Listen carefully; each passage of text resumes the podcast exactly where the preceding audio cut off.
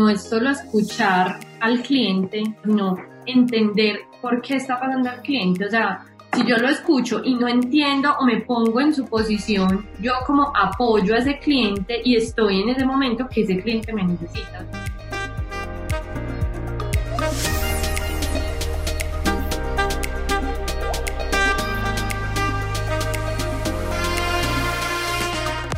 Hola, soy Tatiana Velázquez. Cada semana dirigimos nuestras luces y toda la atención hacia una latina que con su inteligencia, talento y servicio está elevando nuestra comunidad y pavimentando el camino para las que venimos detrás. Ellas son innovadoras, empresarias, científicas, celebridades, pero sobre todo heroínas del día a día. Sus acciones, valentía y dedicación nos dicen en voz alta que como mujeres hacemos la diferencia y hoy pueden ser tus mentoras. Bienvenidas a Latinas Mastermind. Hola a todos, ¿cómo están? Bienvenidos al episodio número 51 de Latinas Mastermind. Hoy vamos a hablar de pequeños negocios, de emprendimiento, estrategias claves o como lo llamamos en mercadeo, estrategias de guerrilla, cuando comienza una pandemia y qué se puede hacer. Hoy tenemos con nosotros a Sebastián Múnera y María Adelaida Toro. Ellos dos, por primera vez tenemos a un hombre, pero ellos dos son unos empresarios colombianos. Son parte de un grupo de cuatro socios en los que tienen tres restaurantes de comida rápida. Ellos me dijeron que se llamaba Gourmet y eso es lo que vamos a hablar el día de hoy.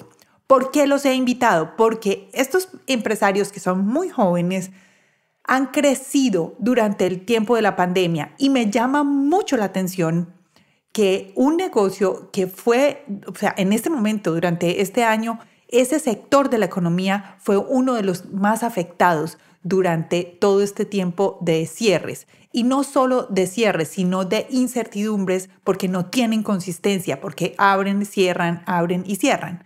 Estos empresarios vienen acá a Latinas Mastermind a contarnos qué fue lo que ellos hicieron, cómo ellos aplicaron todos los conocimientos de su consumidor y de sus clientes para poder crecer, porque no solo se mantuvieron, crecieron.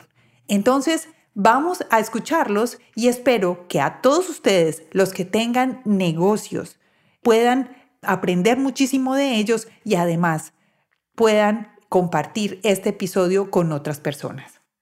Si les gustan lo que están escuchando, solo vayan a esa plataforma donde en Spotify o en Apple Podcast o en Google Podcast y busquen el botón de compartir y ahí pueden enviar este episodio a otras personas de las cuales pueden aprender de emprendimiento y estrategias para crecer durante unos momentos de pandemia.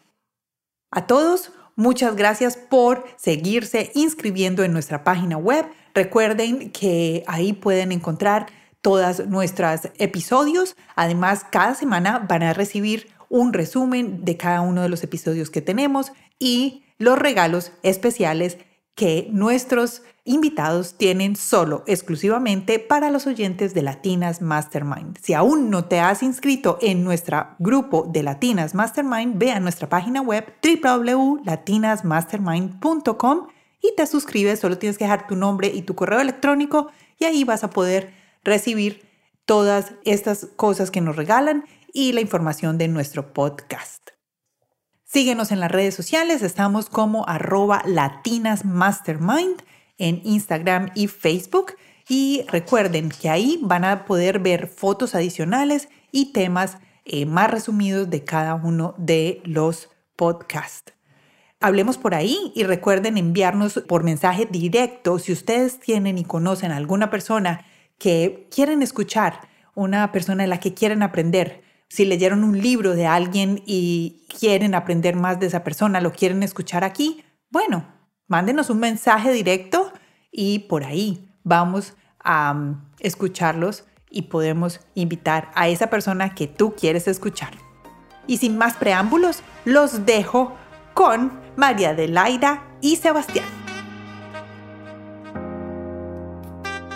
¿Cómo están María y Sebas? Muy bien, muy felices pues de estar acá con ustedes acompañarlos y compartirles un poquito de lo que hemos aprendido en este proceso. Pero proceso grandísimo y súper, súper teso para ustedes porque están en una industria que es la industria de las comidas. Las comidas, ¿ustedes están catalogados en comidas rápidas?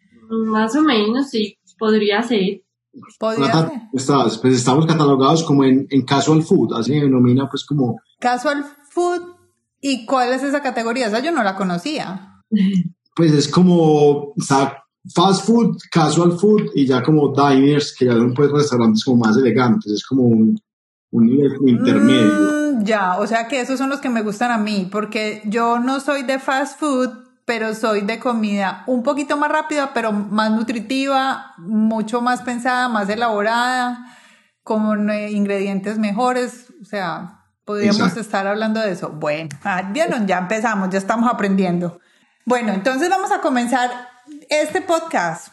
María y Sebas, además con ustedes vamos a empezar algo nuevo y es la primera vez que tengo dos invitados en el podcast.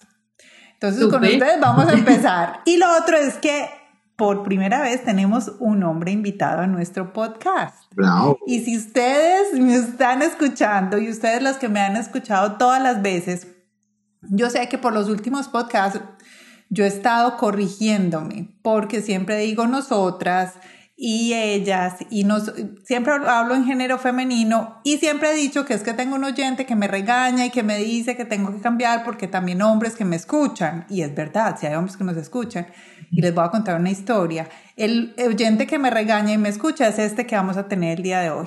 Este fue el primero que me regañó y que me dijo, no, no, no, momentico, yo también escucho y yo no me siento incluido, entonces tenemos que hablar en los dos géneros, ¿sí o no, Sebas? Así es, así es. hace batico ya, pero súper bienvenido. Claro, pero es que ya los oyentes saben de ti por eso, porque yo les quería contar quién era el que me regañaba. Bueno, vamos a comenzar. Ustedes ya saben, son oyentes, entonces vamos a comenzar contándole a nuestros oyentes quiénes son ustedes. ¿Quiénes son María Adelaida y quién es Sebastián? Bueno, yo soy María Adelaida, como Tati ya dijo, soy publicista y digamos que en mi carrera profesional me he dedicado mucho a el marketing digital especialmente. Eh, en este momento pues estoy dedicada digamos que a ayudar en el restaurante que ya hemos hablado pues que es el foco de lo que vamos a hablar hoy pero también he ayudado pues como a varios emprendimientos puede ser de ropa o de pues varias marcas en asesoría digital. Entonces ese es como mi foco en este momento. O sea que tú tienes dos emprendimientos en uno. Sí, algo así. Ajá, bueno, vieron, aquí vamos a tener paquete completo. Bueno, Sebas, cuéntanos quién eres tú. Bueno, yo soy Sebastián Múnera, pues yo soy como administrador por profesión, he hecho pues como una persona súper enfocada en números, pero siempre pues como muy apasionado por los negocios y por los emprendimientos, entonces yo he vendido desde piedras cuando estaba muy chiquito, pasando por cosas de agricultura y nada, siempre quise tener un negocio propio y ahí está la prueba. Y nada, estamos montando el restaurante, ya llevamos unos años y, y soy un emprendedor, a mí me encanta emprender y me encanta como ver qué se puede hacer por el país y qué podemos hacer para mejorar. Eso está muy chévere. Para los que nos están escuchando, yo quiero que vayan y busquen en las redes sociales este pedacito del podcast, porque les estoy mostrando el primer emprendimiento de Sebas. Bueno, para todos ustedes, vamos entonces, ya sabemos quiénes son. María, digamos que esa es la profesión y a eso es lo que se dedican. Cuéntenos un poquito, cuando ustedes empezaron la idea, bueno, háblanos un poquito cuál es el emprendimiento de ustedes para después hablar de cómo empezar. Listo, nuestro emprendimiento es un restaurante. Inició como un restaurante de sushi burritos, o sea, sushi en forma de burrito con los ingredientes del sushi, o sea, no es con tortilla de harina, sino con alga nori. Y digamos que ha evolucionado a sushi en forma de hamburguesa, de perro, de pizza, de tacos, de torta, pues como que ese va a ser nuestro nuevo foco y a eso pues queremos dedicarnos no solamente a sushi burrito, sino como a sushi de manera diferente. De manera diferente y divertida, o sea, como nuestro nuevo eslogan interno es sushi de manera divertida, o sea, la idea es como tener sushi en las presentaciones más locas que se nos puedan ocurrir y que tengan como unos sabores y, y una mezcla muy, muy bacana. ¿Y hace cuándo empezaron? Pues la idea empezó hace más de cinco años, pero el restaurante como tal existe hace cuatro años y medio más o menos. No, pues solo seis meses de idea y planeación, muy tesos, o sea, salieron y lo armaron. año yo creo, casi un año, ¿cierto? Sí, fue casi un año ahí entre idea, planeación, recetas, buscar local, revuelvas y demás, sí. sí. Ah, bueno, ¿y cuántas personas son socios en, dentro del negocio? Somos cuatro personas, nosotros dos y otras dos personas que se llaman Esteban y Lina. Ah, buenísimo. Bueno, entonces ahí tenemos un emprendimiento de cuatro personas. Cuéntenme ustedes cómo era su negocio antes de marzo de este año, del 2020. ¿Cómo era su negocio normal, entre comillas? Pues nuestro negocio era un negocio, digamos, relativamente eh, tradicional. Nosotros teníamos dos puntos de venta en Medellín, como en dos zonas rosas de Medellín, y teníamos un canal de domicilios con aplicaciones como Rappi o como Uber, pero eso eh, no era pues como relevante. O sea, nosotros eh, lo veíamos como un tema de, de estar presentes, pues, más no un tema de estrategia fuerte. Sea, nuestras ventas eran 80% el punto de venta, 20, 15% domicilios por aplicaciones de terceras y no teníamos domicilios propios. Y básicamente pues era fin de semana, pues se vendía en semana también, pero el fin de semana la idea era estar como tan lleno como pudiéramos para poder vender pues las cantidades que se necesitan. O sea, la estrategia de ustedes era eh, más como de el entretenimiento del fin de semana, digámoslo así. ¿Sí? Principalmente, principalmente, sí. Ok, y la estrategia de mercadeo y ustedes buscaban a sus clientes era basado en qué? Estamos hablando antes de marzo del año 2020. Digamos que pues nosotros somos mucho de digital, entonces pues nuestra estrategia siempre ha sido redes sociales, digamos que también pauta en Google, eh, a través de influenciadores. Esa ha sido pues nuestra base siempre para darnos a conocer y especialmente en el mes de marzo estábamos casi que en el mejor mes que habíamos tenido en la historia, o sea, tuvimos que cerrar, pues, si mal no recuerdo, más o menos el 15, casi el 20, y nunca habíamos vendido tan bien, o sea, estábamos muy contentos porque iba súper bien el negocio con una estrategia que habíamos hecho pues como con un influenciador, ganando en conjunto con un producto nuevo. Y pues estábamos en un muy buen mes. Cuando todo pasó, digamos que fue pues un poquito difícil, pero hablemos primero de en qué estábamos, o sea, estábamos muy bien. O sea, vendiendo muy bien en el punto de venta, pues que era nuestro foco, como ya lo dijo Sebas, y por domicilios era un complemento. ¿Los dos? ¿Tenían dos puntos de venta o dos. uno? Dos. Ok. Y nuestro público, pues como para complementar, son personas jóvenes, o sea, nosotros lo, lo teníamos como entre 20, 22 años y 40 años, como con gustos, pues como diferentes, que se atrevan a probar cosas nuevas. O sea, Eh, personas que les gusta experimentar en sabores, que saben que hay un nuevo lugar y van a probar, eh, si les gusta vuelven, y mucho también los extranjeros, o sea, también parte, pues un, un público pues fuerte nuestro eran los extranjeros, especialmente en la zona como de Provenza y en el poblado. Ujú. Ese era el público de ustedes. Y, ah, bueno, espérate. ¿Y cuando pasó eso, cuánto tiempo llevaban? Entonces, llevaban tres años, más o menos. Tres años y medio. tres años y medio, sí, más o menos. Tres años y medio. y en la sede del poblado y en la sede de Laureles Un año. un año. Un añito. Bueno, listo. Y llegó marzo 19 y ¿qué pasó? ¿Los encerraron? ¿Qué pasó? Cuénteme cómo fue eso. Pues mira, en Colombia encerraron pues o una, una cuarentena, digamos, los restaurantes podían operar solo bajo domicilios. Y en ese momento, pues la verdad nosotros por allá en marzo, el 19, yo me acuerdo pues como si fuera ayer, eso fue como un lunes negro, o sea, yo me acuerdo que yo me fui con mi socio, pues con uno de los socios, nos fuimos para un lugar, estaba cayendo un diluvio universal, pues, como mejor dicho, esto es el fin del mundo.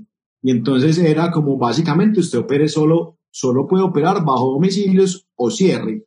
Esas eran como las alternativas que había. Y la tendencia en Colombia de muchos restaurantes era que estaban cerrando para cuidar, pues, como la vida de todos en general, los empleados y pues los clientes. O sea, la tendencia, pues especialmente en nuestra ciudad de Medellín, fue cerrar. O sea, y la invitación de muchos restaurantes era cerremos para que nos cuidemos, pensando en que iba a ser algo de 20 días.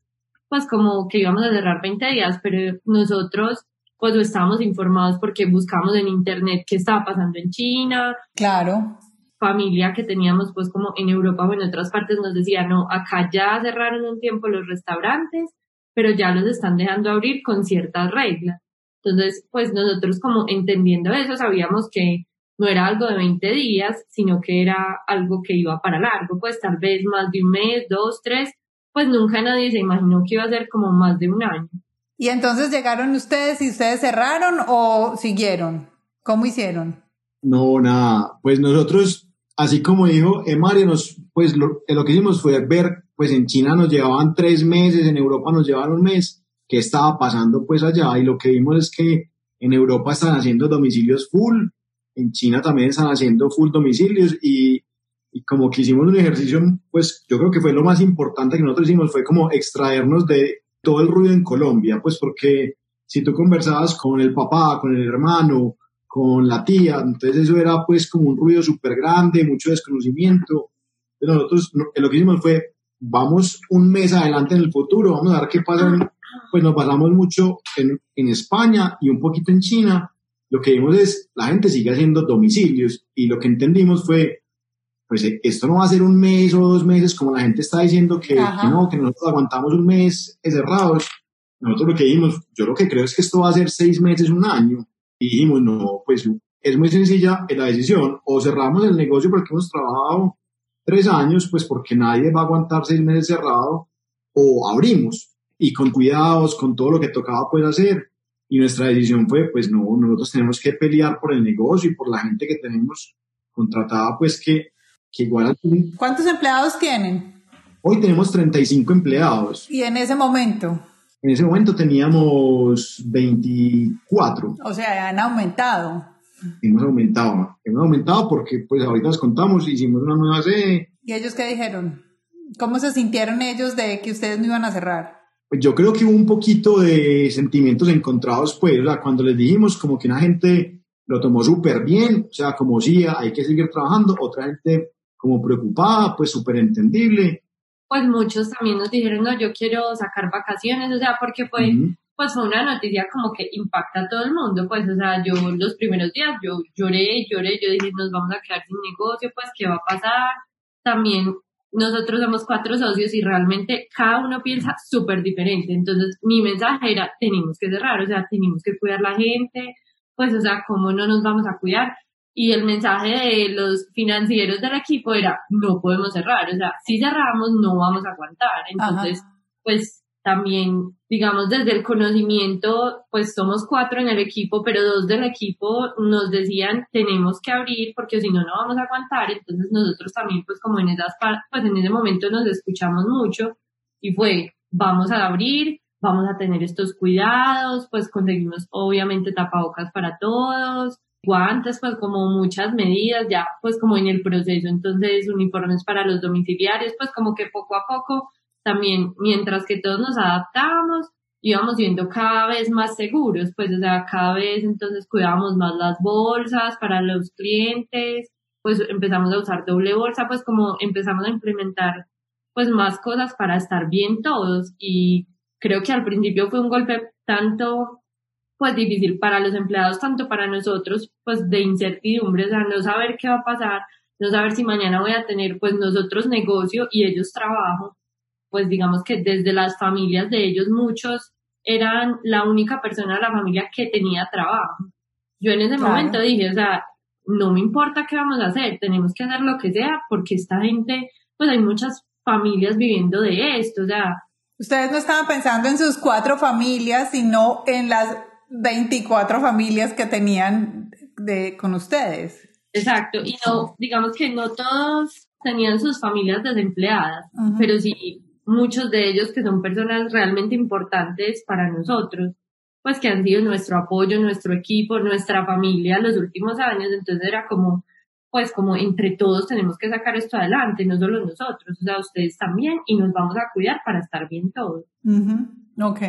Pues fue un impacto fuerte al principio, pues varios sacaron vacaciones, pues como mientras que lo asimilaban y nosotros también mientras que entendíamos cómo cambiaba la operación, pero creo que después de un mes todos estuvieron más tranquilos, pues. Esa era mi siguiente pregunta. ¿Cuánto se demoraron ustedes en bueno, no voy a decir en descifrar lo que hicieron, porque yo me imagino que esto era pruebe y pruebe y cambie y haga otra cosa y pruebe y haga otra cosa y establecer nuevas cosas. ¿Cuánto tiempo se, más o menos como que vieron cuál era la estrategia?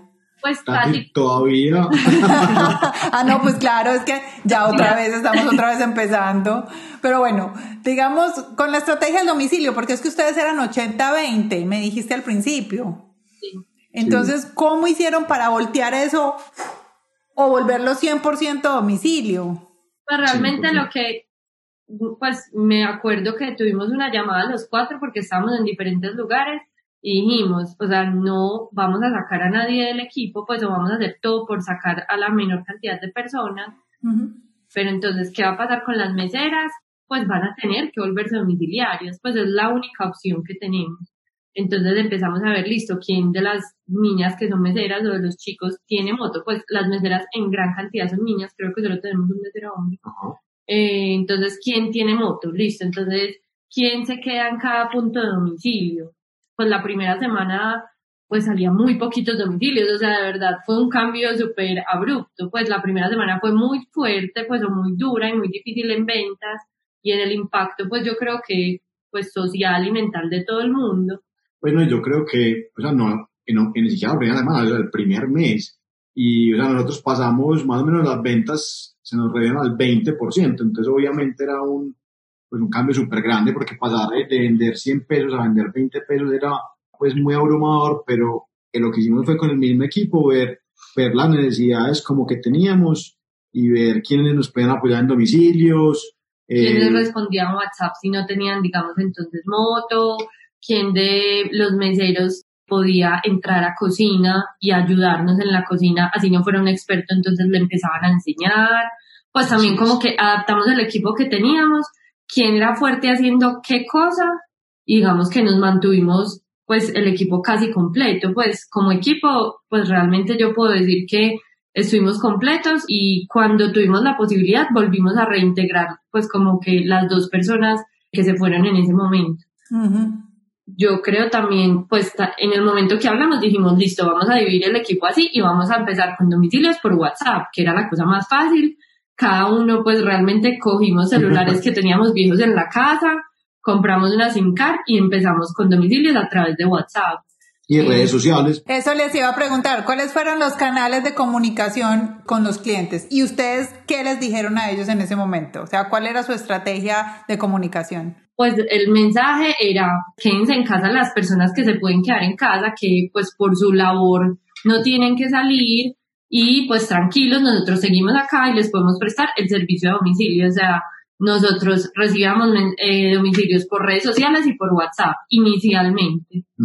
¿Y ustedes mismos despachaban? ¿Ustedes mismos hacían el domicilio o ya usaban las redes, los otros proveedores? Inicialmente solo nosotros. Pues y, las plataformas siempre, pues las plataformas. Las plataformas, eso. Exacto, Uber Eats, eh, Rappi. Y nosotros en ese momento estábamos en Uber en Rappi y la misma semana pues que hubo el cambio, contactamos a alguien de domicilios.com que era como la plataforma que, en la que nos hacía falta estar e iniciamos el proceso que se demoró más o menos 20 días, pues realmente fue muy rápido con domicilios.com. Pues sí, es rápido. Sí, pero bueno, entonces, y entonces ustedes comunicaban así todo a través de redes sociales, todo digital. ¿Cómo respondieron sus clientes?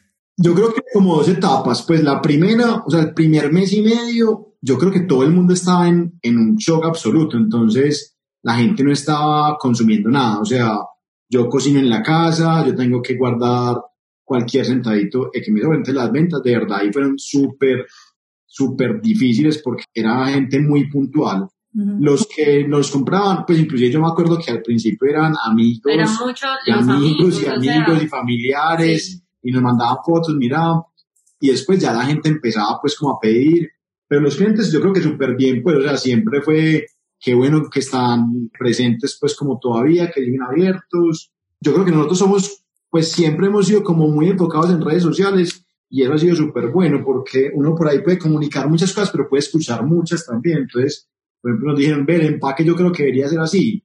Entonces hicimos un cambio ahí también como rápido cuando tuvimos dos comentarios del tema. Ah, ustedes recibían como, como feedback de los clientes. Ah, qué chévere. Bueno, ¿y qué les decían? El empaque, ¿qué más? Pues de verdad, la primera semana, Sebas tiene razón. Todas las personas que nos compraron y nos apoyaron eran la familia y los amigos. O sea, y todos nosotros pues también haciendo mucha fuerza, como pues miren este restaurante, estamos acá, pueden pedir domicilios de tal manera, pues nosotros desde nuestros perfiles digitales personales, los blogueros con los que nosotros tenemos pues como un contacto cercano, nos apoyaron muchísimo también desde el primer momento. Pues la primera semana era como, ¿cómo les ayudamos? ¿Qué va a pasar? ¿Qué vamos a hacer? Yo no sé qué va a pasar, no sé qué vamos a hacer, pues como que déjennos aterrizar y les pedimos ayuda. Pues realmente el primer mes ellos nos ayudaron pues sin ningún costo, pues es más, algunos pedían de su propio dinero, que yo pues casi siempre la comida pues la invita al restaurante, pues es una invitación, pero pues la primera semana sí fue mucho eso. Pues realmente comentarios de los clientes, pues muchos tenían susto como de la contaminación de, pues como del COVID, entonces pues si una amiga me pedía era, pero que venga súper bien empacado, pero sí, tranquila, o sea, estamos todos muy juiciosos, todos estamos usando guantes, tapabocas, o sea. ¿Ustedes mostraron alguna vez la cocina? Como las fotos de la cocina con los tapabocas, con algo así como para darle seguridad a la gente.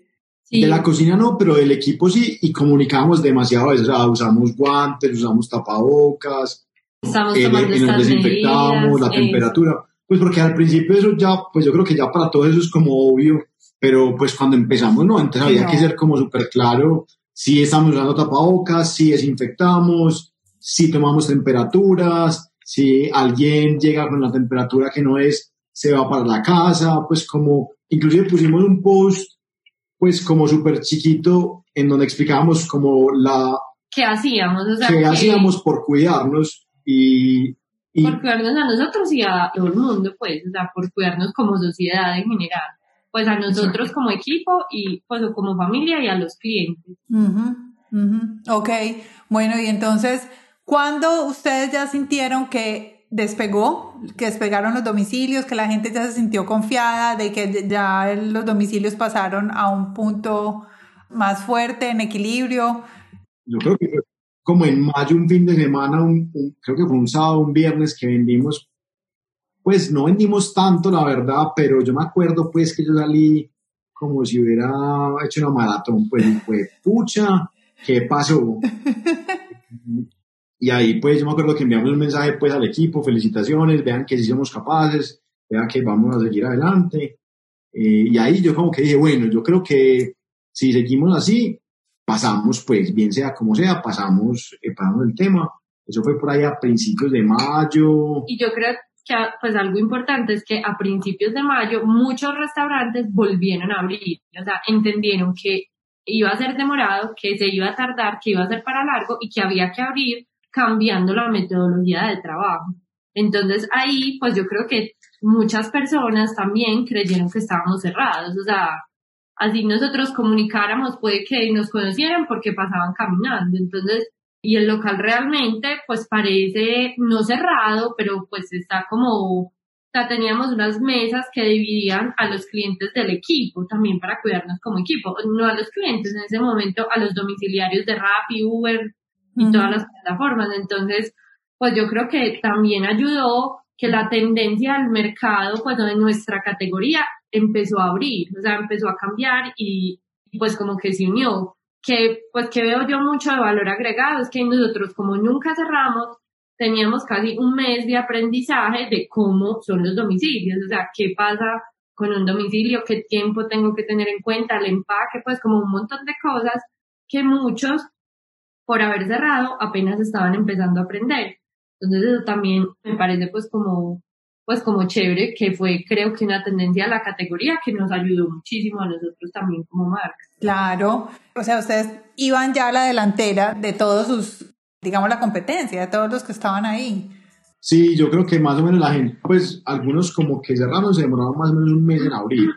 más o menos en abril 15 ya estaban abriendo y otra gente sí para los 15 días empezó pues, a abrir porque empezaban a entender. También una realidad pues es que pues aquí hay que echarle una cuña, pues el gobierno también nos, nos ha ayudado mucho, pues, o sea, o sea, nos quitó impuestos, nos ayudó un poquito con la nómina, que uno, pues, yo también digo, eso nos ha ayudado demasiado porque finalmente nos, nos bajó la carga impositiva mucho, porque, o sea, yo también digo, si estuviéramos pagando impuestos full, estaríamos en una situación supremamente diferente y, y pensando súper diferente, porque el gobierno, pues, en Colombia nos quitó el 10% que se paga de impuestos sobre las ventas, más o menos, pues es el 8%, y eso ayuda muchísimo, porque finalmente, pues ayuda a poder cubrir eh, los costos, los gastos. Otra cosa que nos tocó hacer, pues yo creo que a todos los, los comerciantes, pues fue, fue negociar, fue negociar gastos, pues el arriendo para los restaurantes, pues y para los, lugares que son como en, en zonas rosas, es un ítem supremamente alto y pues y la verdad uno uno ya no vendía por el lugar, sino por la marca.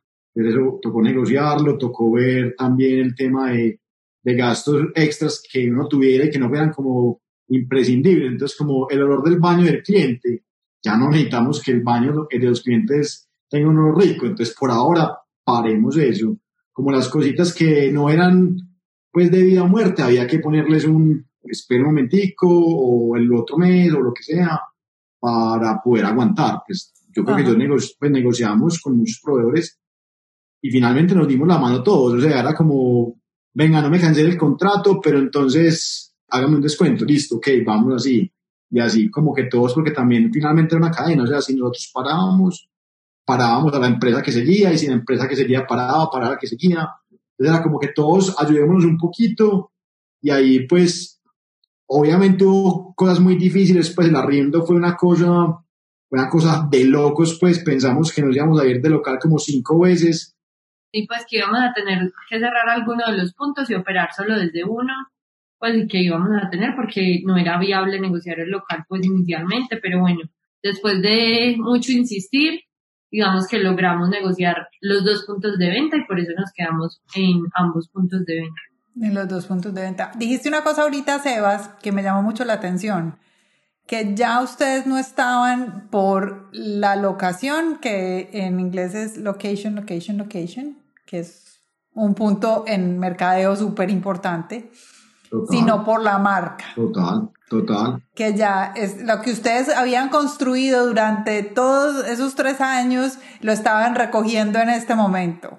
Entonces, hablemos de, de eso un poquito. Entonces, ¿cómo ustedes creen que la marca Su Churrito los mantuvo durante este tiempo? O sea, ¿ustedes creen que esta marca de su churrito creció, creció con ustedes, se reinventó en esta época? ¿Qué va a pasar? No, yo creo que pasaron una cantidad de cosas. O sea, primero, pues con Roll su churrito nos adaptamos mucho. O sea, empezó... Roll Up, exacto. Es que la marca de ustedes es Roll Up, su churrito. Pues yo creo que había que adaptarse. Entonces, por ejemplo, uno tenía que pensar en sus consumidores. Entonces, ¿Qué quiere la gente? Entonces la gente quiere que el domicilio sea seguro, pero también quiere hacer algo para en la casa.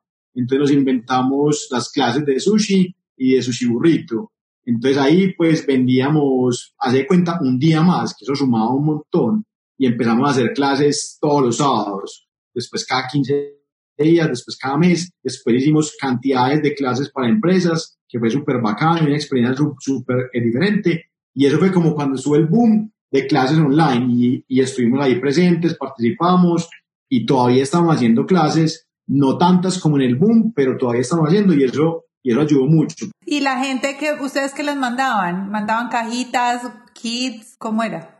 Pues se llamaba plan de sábado con roll era todos los sábados y nosotros mandábamos una caja con todos los ingredientes y unas instrucciones de qué guardar, pues digamos, afuera en la nevera y enviábamos un link por Zoom entonces a todos los clientes les llegaba a la casa la cajita y el sábado a las seis de la tarde empezaba la clase, pues donde al final el cliente pues lograba hacer un sushi burrito y un sushi, que era pues realmente lo más chévere, pues como sentir que uno era capaz, la otra cosa que vimos es que muchas amigas se ponían de acuerdo para hacer el mismo plan todas juntas, pues así fuera con más personas, pero era un plan diferente porque todos estaban, digamos que, encerrados en la casa, entonces también como volver el fin de semana, que son los días libres, pues como algo nuevo, chévere, aprender cosas nuevas, entonces eso fue, pues yo creo que fue una idea muy buena y muy exitosa y pues finalmente logramos ejecutarla muy bien, pues creo que a todo el mundo le encantaba el plan, pues fue,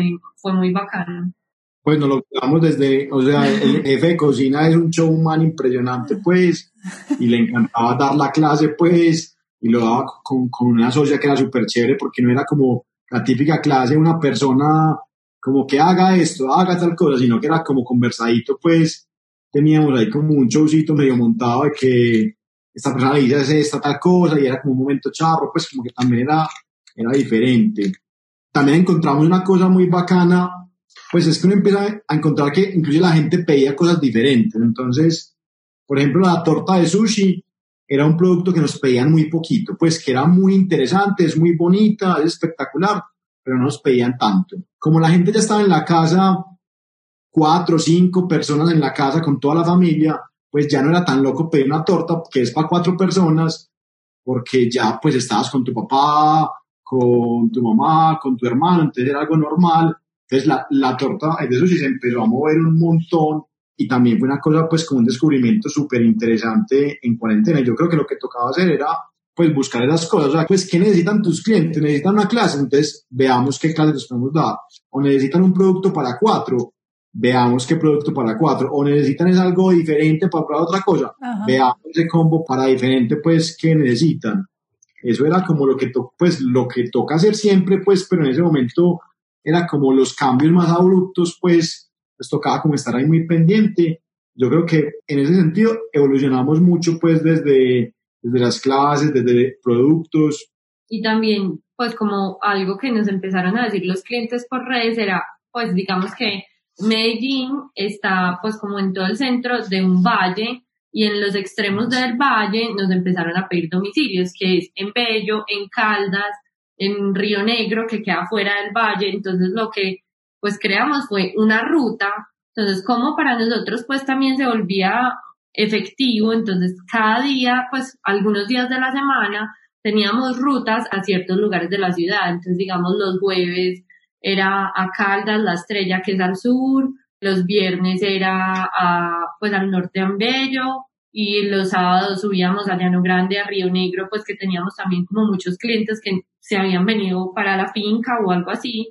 Eh, entonces hacíamos, pues hicimos como rutas, que fue algo muy exitoso, o sea, como también nosotros pues nos dimos cuenta que los clientes están en todas partes, algunos están más lejos que otros, entonces, como también llegamos a los clientes, así estén lejos, pues creo que eso fue, pues y eso también fue algo que nos empezaron a pedir por redes sociales, pues, y nosotros como que atendimos a ese llamado, pues que nos hicieron. Bueno, entonces tengo aquí resumen. Entonces, la marca, o sea, ustedes no se quedaron solo con los domicilios, sino que hicieron cosas distintas. Clases, productos nuevos, digamos con la torta. ¿Qué más hicieron nuevo? ¿De qué otros productos hicieron nuevos? Pues ahí en la mitad, también hicimos como un ejercicio, pues, o sea, aunque en mayo estábamos vendiendo bien, como que dijimos, listo, estamos bien, pues igual era, estábamos vendiendo el 40% de lo que vendíamos, que igual sigue siendo muy poquito. Y entonces también dijimos, bueno, ¿qué más podemos hacer? O sea, entonces cogimos como, listo, en esta cocina, ¿qué tenemos? Tenemos esto, esto y esto. Y dijimos, tenemos muchas cosas de mar, pues por el sushi, y hace mucho habíamos conversado de montar como fast food de mar, pues comida de mar, fast food. Entonces, ahí dijimos, ¿por qué no sacamos una marca como una marca blanca? O no, pues tampoco es una marca blanca, sino una marca de fast food, que sean hamburguesas con pan tradicional, con todo tradicional, con queso de mar y perros también con el pan tradicional de, de harina, pues, y, y, todas las cosas con, camarones. Y entonces, pues Mari es publicista y le dijimos, no, Mari, hay que sacar la marca en dos días. Y nos montamos un nombre, pues, como de Super Express, una ideación súper rápida. Sacamos esas recetas, o sea, yo creo que en tres días teníamos las recetas montadas de todo, o sea, fue impresionante. O sea, eso fue como estas pruebas, estas, estas son las cinco ideas, quedaron estas cuatro, están súper ricas, vamos. Y montamos una marca que se llama Krabi. Ajá que... Pues que es comida rápida de mar, o sea, perritos de mar, hamburguesa de mar, que sale desde la cocina de Rolap, o sea, hoy la gente puede ir a Rolap y comer Krabi o pedir a domicilio Krabi y sale desde Rolap, pues digamos que le hicimos fuerza desde Rolap, eh, más o menos, pues como para no hacer mucho ruido en la marca, pero también le ayudamos mucho por influenciadores, pauta y todo. Y digamos que ese ingreso de Krabi también nos ayudó pues muchísimo pues yo creo que todas las mini ideas que teníamos hacían pues como un aporte económico pequeño, pero juntándolas. Tengo una pregunta, entonces, ¿y, pero Krabi todavía existe? Sí, total, no existe y, y lo que queremos es, es potenciar, pues, o sea. Ah, o sea, no fue como una estrategia, sino que fue una expansión de negocio. Sí, pues vino por la necesidad 100%, pero la idea es que vino para quedarse, pues y a la gente le ha gustado mucho, pues yo creo que todavía no es el producto más conocido, pero, pero a la gente le ha encantado, o sea, son unos perritos súper ricos, inclusive teníamos uno de nuestros primos, pues Andrés, era súper fiel de las cositas en roll y lo perdimos completamente y ya solo come Krabi. Ah. entonces, no, o sea, vino para quedarse y a la gente le ha encantado, tiene cosas muy bacanas, como que Medellín sí había un poquito de eso, pero no como desde la, pues, como la propuesta que nosotros lanzamos, tiene como más cositas, diferentes y, y, ha gustado, pues, entonces vino para quedarse y la idea es que lo vamos pues potenciando de a poquito, pues, pero va como creciendo a poquito, poquito, poquito. Y también la idea de, ese, pues, de esa marca o ese negocio surgió porque, pues, entendíamos que muchas personas también estaban desempleadas, o muchas personas pedían a domicilio todos los días, entonces como desde los insumos que teníamos, pues sacamos un producto más económico, pues que no perdiéramos pues como plata y también fuera pues como de fácil acceso para todo el mundo. Entonces eso fue como algo que identificamos en el mercado y pues que realmente ha funcionado. Total, verdad. Pues lo que vimos ahí sí complementando a María es que el ticket promedio se estaba bajando mucho, pues como en Rollup y en otras cosas, pues como que yo llamé a un montón de proveedores y yo no, decime quién es el que está vendiendo. Vea, esto es la gente que está vendiendo y yo, ¿y quién está vendiendo esto? Y lo que digamos es que el ticket, digamos, uno antes comía, pues en pesos colombianos, como 30 mil pesos un plato, muy tranquilo. Ya la gente estaba como buscando platos de 20 mil pesos. Pues como, de 15 mil, entonces. También Estábamos hablando más o menos de unos 7 dólares, unos 5 dólares. Exacto. Como cuidando pues como los ingresos también en la que dijimos, pues con Rolab no queda bien meternos ahí porque ya tenemos una marca, pues es sushi que es más caro, pero cómo participamos en, ese ticket que estaba. Y había una tendencia súper grande en el mercado de que todo el mundo estaba pidiendo a domicilio hamburguesa, entonces pues entonces todo pues muchas personas pidiendo hamburguesa, muchas personas buscando economía, entonces pues teníamos que estar ahí como fuera y pues creo que lo hicimos medio rápido, pues. Sí, total. No, yo sé, eso fue súper rápido, ya tengo hambre. Lo único que les voy a decir, ya tengo hambre. bueno, cuéntanos cómo están hoy.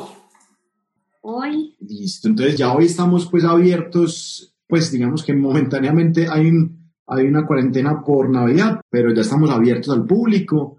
Obviamente hay unas restricciones pues que digamos tenemos más o menos podemos atender más o menos el 70% que podíamos atender antes, porque las mesas tienen que estar más distanciadas, porque tienen que haber unas estaciones como de desinfección, y bueno, pero estamos con una capacidad más o menos al 70%. Pero el negocio sí cambió completamente, o sea, lo que te decía al principio, antes éramos 80-20, hoy somos más o menos 50-50, o sea, la gente igual se sigue cuidando, pues, que todavía, entonces todavía siguen pidiendo muchos domicilios, los domicilios propios, que fue el canal que impulsamos como nuevo y Rappi, pues nos volvimos lejos de ser expertos, pero por lo menos ya está dentro de nuestra estrategia mensual. Bueno, ¿qué vamos a hacer para domicilios? ¿Qué vamos a hacer para ah, Rappi? ¿Cómo conversamos para que estemos mejor en Rappi? ¿Cómo mejoramos las conversiones en Rappi? O en la plataforma pues que sea. Sí. ¿Cómo buscar un, un partnership con ellos o cómo potencializar esa plataforma? Total, total. y con la salida de Uber Eats eh, de Colombia, pues se volvió una plataforma, pues antes era la más fuerte, pero ahora pues es la única. De lejos, pues la más importante. Entonces hay que estar súper alineados, pues como en estar presentes ahí. ¿Y ustedes siguen haciendo domicilios ustedes propios? Sí, sí, sí, sí. Sí, también. Ah, bueno, listo. Bueno, entonces ya están abiertos, va a haber una, una cuarentena. 15 mm, días más o menos. Momentánea, 15 días. ¿Pero tienen que cerrar otra vez? ¿Cerrados al público? No. Limitado. No, son dos días. El 25 se cierra en Navidad, pues ese hay día toque queda todo el día. Sí. Y el primero también hay toque queda todo el día. Ya después ahí son como toques de quedas, pero ya muy tarde en la noche. Pero pues estamos operando normal, diría yo. Pero pues, ¿y los domicilios? Sí pueden haber domicilios esos días. Sí, sí. Sí, ah, bueno. Bueno, yo sé que ustedes han crecido. Entonces, sé que tienen una locación más. O sea, ya tienen tres. Sí.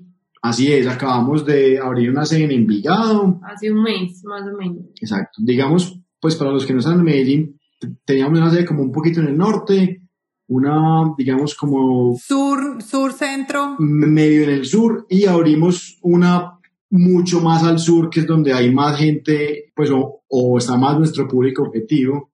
Básicamente, ¿por qué? Porque, pues, lo que veíamos es que el canal de domicilios es supremamente importante y lo que decíamos es cómo llegamos mejor a los domicilios en el sur, porque, digamos, nosotros sí íbamos hasta el sur, pero nos demorábamos en solo en el transporte 45, una hora en moto, entonces era, pues la gente nos pedía porque les gusta el producto, pero pero pues nosotros nunca estábamos contentos como, como llegaba al domicilio, porque obviamente el domicilio en una hora, una hora, una hora y media, pues la gente no queda, no queda tan satisfecha. Pues ya de pronto está, pues está un poquito desesperada con la comida, pero ¿qué descubrimos con los domicilios propios? Que como teníamos la base de datos con nombre, teléfono y dirección, pues entonces muchos de los domicilios eran en Envigado, entonces dijimos, pues el próximo lugar en el que estemos tiene que ser allá para estar más cerquita de los clientes, pues uno si nos quieren visitar y dos, como también somos más ágiles en domicilios desde ese lugar. Mm, bueno, entonces ustedes han sido de los pocos que yo conozco que han crecido durante este tiempo, pero yo creo que es basado en voy a decir arriesgarse, pero también como en la estrategia de mirar al futuro y no quedarse en la bolita que está pasando en este momento, sino como en el ruido, como ustedes mismos lo llamaban. No quedarse en el ruido, sino ¡pum! Nos abrimos, vamos a mirar qué es lo que está pasando, vamos a aprender de lo que otros países han hecho. Y yo veo que ustedes han crecido muchísimo más, por eso los admiro tanto, porque veo que el negocio va es para adelante, seguramente con muchos retos, pero veo que va es hacia adelante y no se quedaron encerrados y llorando, como digo yo, y quejándose, sino que ustedes dijeron, ah, no, vamos a ver cómo es que es esto, cómo es que vamos a coger el toro por los cuernos y cómo es que vamos a hacer. Entonces los felicito por eso, porque de verdad es algo muy, muy admirable. Ya vamos a, ya estamos terminando ya contamos toda esta historia que es muy importante para que todos eh, eh, vayan aprendiendo porque esto aplica no solo para comida rápida, sino para todos los negocios de emprendimiento, porque ustedes han tocado cosas, aquí yo los tengo anotados, miren, ustedes han hablado de escuchar por todos los canales, han hablado de bases de datos, han hablado de comunicación digital diferente, han hablado de innovación, de salirse de su propio negocio y hablar de otras cosas. Entonces, tienen muchas cosas para aportar. Entonces yo quiero que ahora, si nos pueden regalar tres cosas que ustedes crean que fueron las esenciales para ustedes, que ustedes dijeron, miren, sin estas tres cosas nosotros no estaríamos donde estamos hoy y sería bueno recomendárselas a otros emprendedores. Yo creo que la más importante y es lo que siento que nos hace diferente es que nosotros somos cuatro socios que pensamos súper diferente, pero siempre tenemos espacio para hablar de qué vamos a hacer. O nosotros tenemos un espacio fijo semanal, así vayamos bien o vayamos mal, de qué vamos a hacer, cómo vamos a cambiar. Y eso era antes de la pandemia. Pues en la pandemia se enfocó en cómo salir de, pues, de la situación, pero eso es lo que siempre nos ha tenido como en tendencia, en cómo sacamos cosas nuevas, cómo solucionamos problemas como equipo. Pues somos cuatro, pero pues nuestro equipo en realidad es muy grande, pues son personas que llevan con nosotros pues muchos años, casi diría que tres o los cuatro, donde pues son personas que confiamos en ellas, son nuestra familia, entonces también en el día a día, cómo nosotros hacemos espacios de ideación con el equipo y nosotros, es lo que yo creo que es lo más exitoso, o sea, no, ah, ya tengo pues como una marca o un negocio, ya está ahí, no, siempre tenéis que innovar en esa marca, porque si no, te vas a perder pues como en el mercado. Yo creo que eso es algo pues como muy importante para nosotros pues. Entonces, uno, espacios de innovación. ¿Qué más nos van a regalar? Sí, pues yo creo que hay dos cosas o tres cosas supremamente importantes pues. Para mí, yo creo que uno de los mejores ejercicios que, que, que uno puede hacer es lo que te contaba al principio, como hacerse un momento, venga, hagamos silencio mental y piense en otras cosas, o sea, piense qué está pasando en otra parte del mundo, qué está pasando en otra industria, qué está pasando con otra gente, o sea, salirse un poquito de la realidad en la que está y piense a 50 mil metros de altura que cuando uno ve desde arriba las cosas, ve de pronto en donde hay oportunidades y cosas. Entonces, como la primera vez, hay veces uno está en el día a día, pero saque media horita, respire y vea que si piensa diferente, es capaz de encontrar una salida. Otra cosa súper importante es escuche, o sea, escucha a sus clientes, escucha a sus proveedores, escuche, eso es como es demasiado cliché, pero de verdad es, es como sagrado, o sea, escuche, escuche, inclusive al tercer tema eh, que va a decir es escuche a sus empleados, que para mí el tercer tema es las empresas son las personas. Y hay momentos en donde uno tiene que recoger y hay momentos en los que usted tiene que dar. Yo creo que nosotros recogimos en, en la cuarentena demasiado. O sea, yo saqué de mis empleados cantidades de cosas en la cuarentena porque era como, venga, necesitamos todo el apoyo, todo el trabajo en equipo para sacarlo adelante. Y yo creo que fue una, una de las cosas claves, fue el equipo. O sea, si tú tienes un buen equipo, siempre hay que construirlo, pero en los momentos difíciles el equipo te va a responder. O sea, muchas de las cosas que aquí dijimos, muchas de las cosas fueron que nos las dijo de pronto un empleado, una persona en cocina, una persona en domicilio, era como, vea, está pasando esto, vea, hagamos esto. Y yo creo que es súper importante escuchar al equipo y contar y hacer equipo, que el equipo, el equipo mismo es el que saca los negocios. O sea, muchas veces uno piensa que no, que la persona que lo ideó, pues la persona que lo ideó maravilloso y muy inteligente, pero los que están detrás, los que están pues. detrás son las personas que le pasan el cariño a los clientes, que le pasan el amor a la comida. Entonces yo creo que el equipo es supremamente importante y el equipo no se construye en las situaciones difíciles, sino en los momentos buenos. O sea, el equipo hay que formarlo antes de y no en durante. O sea, es cómo formamos el equipo para cuando estemos en momentos difíciles, él nos va a responder para mí son esas tres tatis súper importantes. Y yo creo que, pues complementando, no es solo escuchar al cliente, pues o al equipo, sino entender por qué está pasando al cliente. O sea, si yo lo escucho y no entiendo o me pongo en su posición y entiendo que pues nosotros estábamos sufriendo por un negocio, pero ellos estaban sufriendo porque están encerrados, porque tienen tres niños y tienen que trabajar al mismo tiempo con los tres niños, entonces también yo como apoyo a ese cliente y estoy en ese momento que ese cliente me necesita. O sea, no solo escucharlo, sino entenderlo y ayudarle a solucionar, pues, más fácil o más feliz su vida o su día, pues, que creo que eso fue también algo clave. Ajá, ok. Como ponerse en los zapatos de ellos. Exacto. De qué es lo que está pasando. Bueno, ahí está. Yo les voy a regalar otro más. Yo creo que ya hicimos como cinco, pero les voy a regalar uno más que ustedes mismos lo dijeron, pero no me lo mencionaron.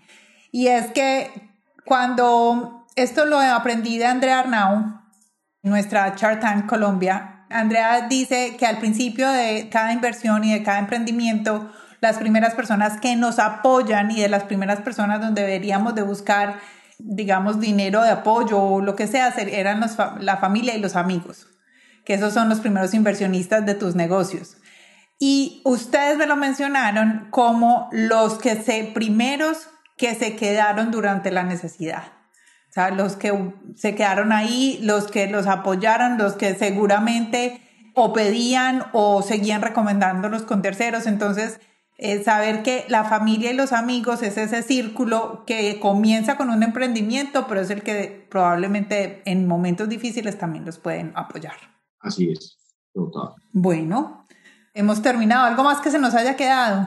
Tati, no, mil gracias por la invitación, mil, gracias por el espacio. Por el espacio y esperamos pues que les sirva para, para lo que necesiten.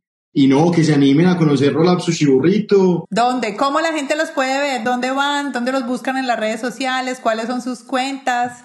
Las redes sociales son arroba rolap.sushiburrito en Instagram, en Facebook, eh, pues también en el sitio web y pues como de regalo y de agradecimiento por este espacio queremos darles un 20% de descuento pues como a las personas que nos visiten con el código, pues no sé, Tati, si te parece bien, Latinas Mastermind. O... Listo, o Latinas, ¿qué tal si lo ponemos más cortito? Latinas, con ese. Perfecto, entonces Latinas, entonces las personas que nos visiten y digan el código Latinas, pues van a tener el 20% de descuento a través de domicilios propios o visitándonos en el punto de venta físico.